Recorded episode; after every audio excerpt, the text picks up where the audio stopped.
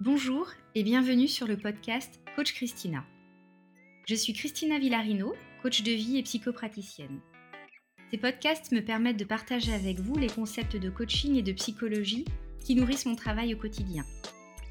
Je vous proposerai régulièrement un épisode au format court, juste 5 minutes, durant lesquelles j'aborderai une thématique forte du coaching. Je vous donne ainsi accès aux bons outils afin que vous ressentiez chaque jour la fierté d'être l'acteur de votre vie. Aujourd'hui, je vais vous expliquer comment on ouvre les yeux. Oui, je suis sérieuse. Je veux vous montrer l'intérêt d'assumer qui on est et l'impact que cela a dans notre vie. La conscience est le pouvoir de se percevoir soi-même. Elle est propre à notre espèce. Elle nous permet d'avoir une approche réflexive et une activité intellectuelle. Ce sujet, je l'adore et je pourrais vous en parler des heures. Je vais néanmoins me concentrer sur la prise de conscience comme clé pour assumer ses responsabilités, ce qui permettra d'être dans l'action bénéfique à la réalisation d'un objectif.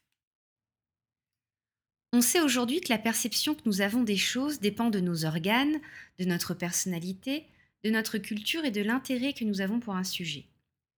Ces éléments nous influencent et ne nous permettent pas toujours d'être objectifs et notamment sur nous-mêmes. Vous êtes fait de pensées, d'émotions, de croyances, vous avez des forces et des faiblesses. Ce qui est intéressant, c'est de les connaître et se rendre compte que tout ça a de la valeur. Car se connaître, ça rend fort. S'intéresser à soi, oser se regarder et se dire qui on est, est la première étape vers le développement personnel. C'est le début pour apprendre à aborder les choses de façon objective, sans se dévaloriser et dire qu'on est nul, ça je vous l'interdis.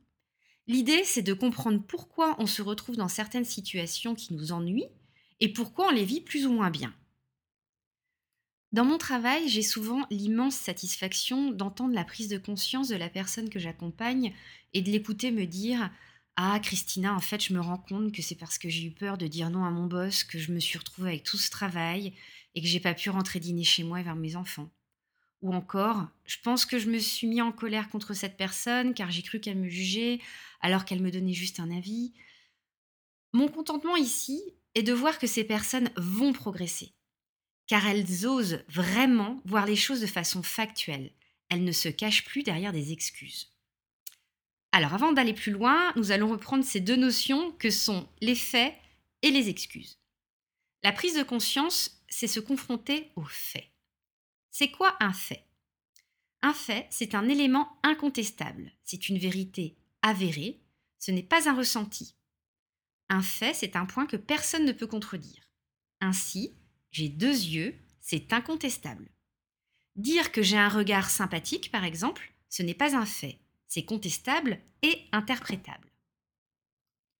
Une excuse, c'est une raison pour se disculper, pour se dispenser de quelque chose et ne pas assumer une responsabilité. C'est une façon de déplacer les problèmes à l'extérieur de soi.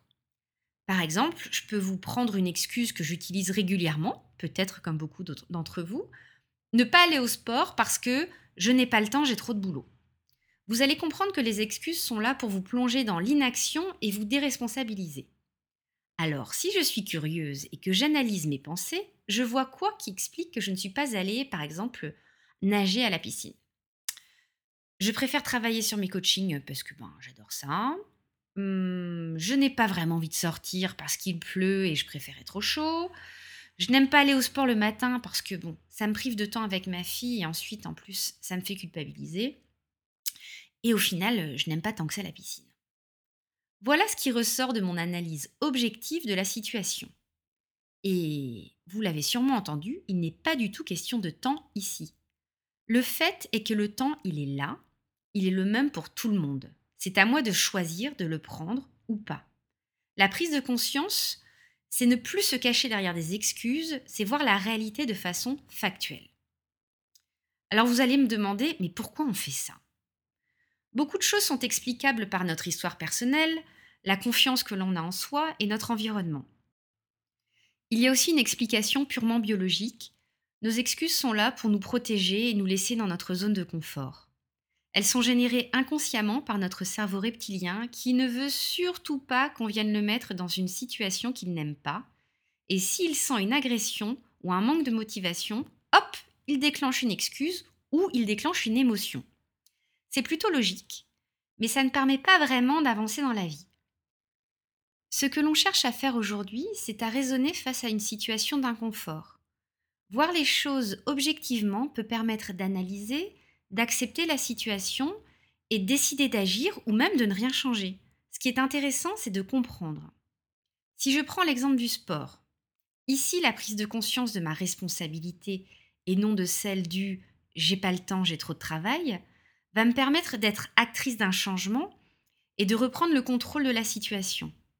Je vais décider par exemple de faire du sport le week-end ou de commencer à aller à pied à mes rendez-vous.